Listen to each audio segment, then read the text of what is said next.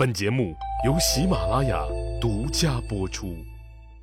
上集咱们说了，如日中天的霍去病突然去世了。司马迁同志在《史记》中详细记载了霍去病葬礼的流程、墓地的规格，甚至还解释了他那个景桓侯的谥号。但诡异的是，关于霍去病的死因，司马迁就是一个字儿都不说，这就不得不让人怀疑，司马迁老爷子那是故意不说。不过，谦儿大爷也在《史记》中给我们留下了若隐若现的线索，虽然只寥寥几笔吧，但也说出了老爷子的真实想法。实际上，他也确实不敢说，因为他那张嘴，自己身上已经没了男人那个最重要的零件，再敢瞎逼逼，估计吃饭的家伙就不能在脖子上长着了。虽然话不多，但价值还是很大的。其中有一条线索就牵扯到了政治冲突，政治是无情的，即使是父子兄弟也不例外，何况是外甥舅舅呢？老李讲了，刘皇帝在卫青迅速成才后，就意识到了必须得有个制衡他的办法。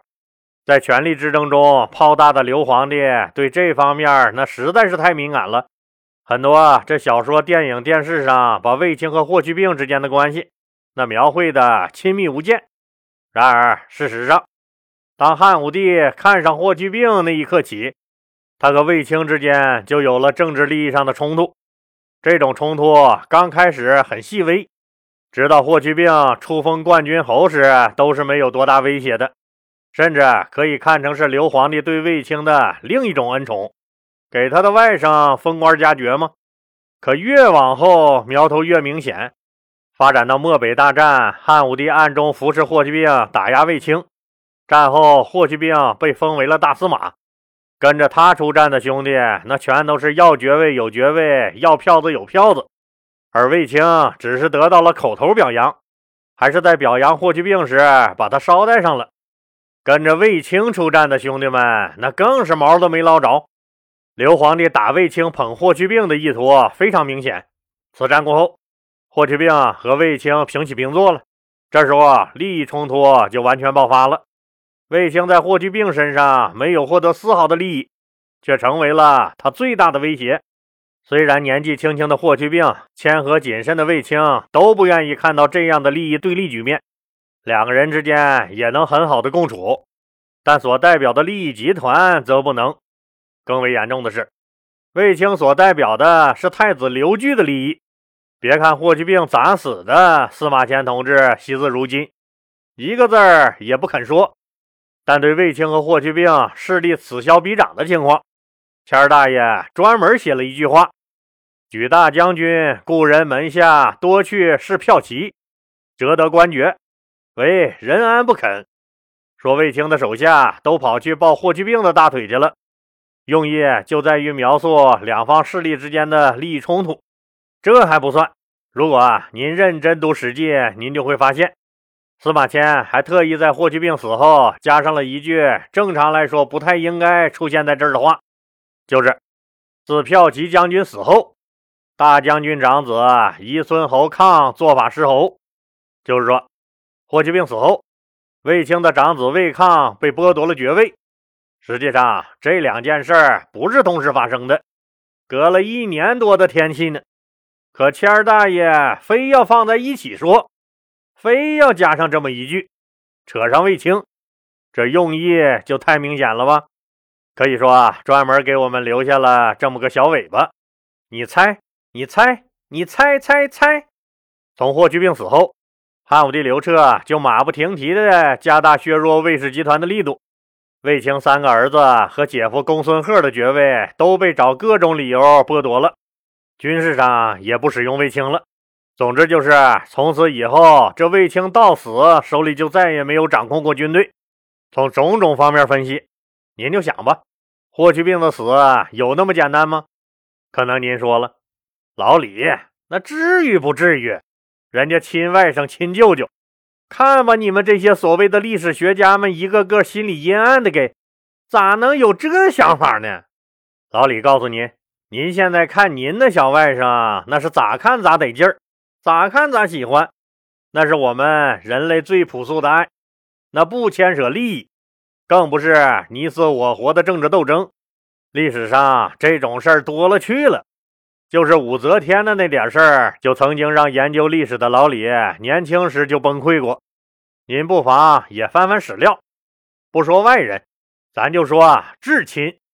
武则天前后共杀死了一个女儿，两个儿子，都是亲生的哦，还有四个哥哥，两个姐姐，一个亲外甥女儿。而这一切，为啥呀？只不过就是为了个争宠夺权。当然了，霍去病的死因咱们在这儿可以讨论，但是啊，谁也没法下结论，因为没有直接的证据佐证。这就等着将来的考古发现吧。有很多人说这事儿不用想，那肯定是卫青那个老婆干掉了霍去病。老李告诉您，这种说法可是不靠谱啊。虽然说霍去病威胁到了卫青的地位。他成了整个卫氏家族和被卫氏家族牢牢控制的太子集团的敌人。卫青的老婆，那肯定是既有干掉霍去病的能力，也有干掉霍去病的胆量。但您可别忘了，卫青的老婆汉武帝的亲姐姐平阳公主，他们卫氏家族的最大掌控者。人家这时候第二任老公夏侯颇还没跟准小妈通奸呢，老公还活得硬邦邦的呢。也就是说，霍去病死的时候，人家平阳公主还没嫁给卫青呢，所以大家抄抄最凶的这个结论不成立啊！别看电影、电视和小说里都是这么写的，那是文学作品啊。人家的套路就是先来个伏笔照应，再整个悬念铺垫，然后最神秘的大咖平阳公主再这么一出面，显示一下宫廷斗争的残酷和阴暗的人心。哇，这整部剧不就好精彩、好好看了吗？人家要的就是用这惊天的效果抓您的眼球呢。当然了，霍去病具体因何而死，可能会是个永远的谜团。要说他是自然死亡，可能会有人觉得那是扯淡。清明节上坟烧报纸，你糊弄鬼呢？反正这无论是哪种原因导致他死亡，暂时都已经无法考证了。但是他确实真实存在过，而且为中国历史留下了浓墨重彩的一笔。他的豪言壮语依然在我们耳边回响着：“匈奴未灭，何以家为？”汉武帝刘彻对付匈奴，采取的是两手抓、两手都要硬的原则。老李讲了，在丢了河西走廊以后，匈奴退回了更远的漠北。虽然被卫青、霍去病打的是满脸桃花开，一把鼻涕一把泪的，但欺负欺负周边那些西域的小国家，匈奴还是绰绰有余的。匈奴依靠统治下的这些个西域各国的人力物力，继续和西汉对抗。所以啊，汉武帝刘彻在公元前一一九年，再次派出了卫青、霍去病这两支远征军，长途跋涉去漠北干匈奴。由此爆发了那个著名的漠北之战，也是在这一年，刘皇帝为了彻底断了匈奴的左右臂膀，让我们的张骞同志重新披挂上马，出使西域。这次的目的依然还是交个朋友，然后一起去打怪。官方语言就是宣扬我大汉王朝的威德，感化西域各国，使他们和汉朝联合起来对付恶势力。恶势力，那当然指的就是匈奴了。打怪就是一起去打匈奴了。这次最想搞定的是有着匈奴右臂之称的乌孙国。右臂就是左膀右臂的那个右臂，右胳膊。乌孙国啊被称为匈奴的右臂，说明啊他对于匈奴来说还是很重要的。据说这个乌孙国又刚和匈奴闹得不太愉快，所以大汉朝就想趁机策反他，联合去干匈奴。这次出使规模宏大，还是由上次去西方镀过金的张骞同志挂帅。他被重新封为中郎将，任命为这次汉朝对外结盟出使团的团长。汉朝使团一共三百来人，每人备了两匹马。既然要显示咱大汉朝的威仪，又要交朋友，那不得给人家备点礼物啥的呀？所以，张骞张团长这次所带的东西数量那是非常惊人的，牛羊几万只，丝绸、漆器、玉器和铜器等贵重物品，那也是成千上万，就差他们每个人脑门子上都写上志在必得了。可是情况没他们想象的那么好。张骞这次倒是很顺利的，就到了伊犁盆地乌孙国的国都赤谷城。乌孙昆莫，昆莫就是王的意思啊。那时候在位的乌孙昆莫叫列焦弥，列焦弥已经老了，人老了精，马老了滑。列焦弥一听张骞的来意是想让自己脱离匈奴和汉朝好，他没表态。先笑呵呵的把张骞带给他的这些贵重礼物一样不少的全收了，还给张骞举行了一场盛大的欢迎会。对和汉朝结盟的事儿，列焦弥也挺挠头。这个叫张骞的使者，把什么老远老远的汉朝说的跟朵花似的，咱也没见着啊。这些汉朝使者看着都穿的板板正正的。但实力真跟他们说的那么强大吗？别跟他们联合，毛好处没捞着，再被匈奴人揍一顿，这不合算呢！哎呀，反水这种事儿，我老汉怎么感觉心里怕怕的？得嘞，先缓缓再说吧。对不起了，张团长。对于被打脸这种事儿，张骞露出了习惯性的微笑。当然了。这次的任务不只是和他乌孙国一个国家交往，所以张骞派遣自己的副手们出使了乌孙国周边的大渊、康居。康居就在今天的乌兹别克斯坦和塔吉克斯坦境内。大月支、安西、大夏、申毒，申毒就是今天的印度啊。于田，也就是今天的新疆和田及周边地区。对以上国家和地区展开了外交活动。张骞出使时带来了大量的丝绸，这也是丝绸之路上有史料记载的第一批传往西方的中国丝绸。在西域待了四年左右，周边国家该拜访的也拜访了，该活动的也活动了。公元前一一五年，张骞启程回国。临离开乌孙国时，他还热情地动员乌孙国使者一起走。走吧，去看看我们大汉朝到底有多美，有多大。同时，向周边各个国家都发出了邀请。乌孙王列焦弥当即派出了几十人的队伍，跟着张骞去大汉朝探探虚实，还回赠了几十匹他乌孙国的好马。乌孙国的使臣们随着张骞来到了汉朝，看到了汉朝的繁盛景象。其他国家的使臣也陆续到了汉朝。汉朝就此与西域各国有了更深的交往。随着交流的日渐深入，汉朝与西域各国的交往从此日趋频繁。张骞回到长安以后，被任命为掌管少数民族事务的大行令。这个大行令那可是位列九卿之一的高官啊！可是，一年过后，张骞就去世了。因为张骞曾被封为博望侯，汉武帝刘彻为了纪念他。把后来派往西域的使者都改称为博望侯。张骞虽然去世了，但随着张骞来长安的乌孙国使者见识了强大繁荣的西汉，回去就建议乌孙王列交弥和汉朝结盟。匈奴单于知道了乌孙和汉朝有了联系，就准备来兴师问罪。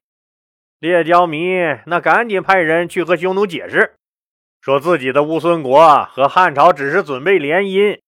没有损害和背叛匈奴的意思，同时秘密派人去长安寻求支援。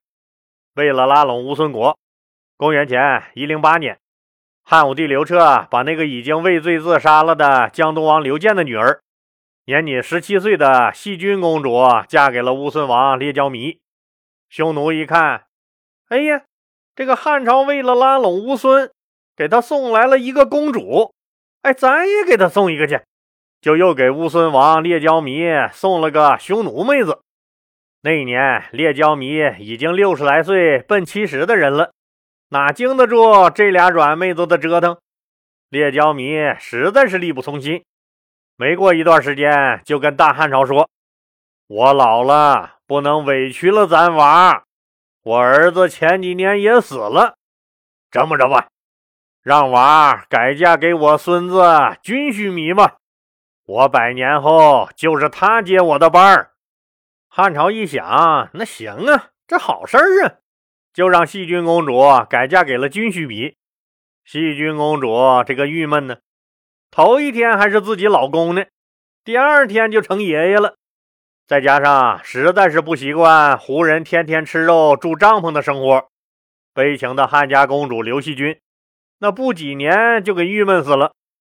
这时候，乌孙国老国王列焦弥也含着笑去九泉了，他的孙子军须弥继位。汉朝一看这细菌公主死了，这不行啊，还得联姻呢，就赶紧又把那个当年七国之乱被杀的楚王刘戊的孙女。解忧公主那洗吧洗吧，给乌孙送过去了。等到军须弥死了以后，他弟弟翁归弥继承了王位。一想这彩礼钱咱都花了不老少，不能浪费喽，就把嫂子娶进了自己屋里。按照他的想法，双赢了属于是，就是他乌孙赢了两次呗。当然了，老李以前讲过，这也是胡人的一个习惯啊。哥哥死了，弟弟是可以娶嫂子的。解忧公主活了很长时间，她一生经历了汉武帝、汉昭帝、汉宣帝三朝。她去了乌孙以后，父亲死了嫁给儿子，哥哥死了嫁弟弟，反正谁当了乌孙王，她就是谁的女人。她生活的那个时代，一共换了三个乌孙王，她也就嫁了三次。这女人也够狠吧？解忧公主在乌孙生活了半个世纪，她一直活跃在西域的政治舞台上，积极配合汉朝遏制匈奴，为加强巩固汉朝和乌孙的关系做出了巨大的贡献。他也让中原的文化和影响传播到了西域，为西域带来了真正的和平，更是开创了西域地区民族融合、民族团结史诗般的一页。到他七十岁的时候。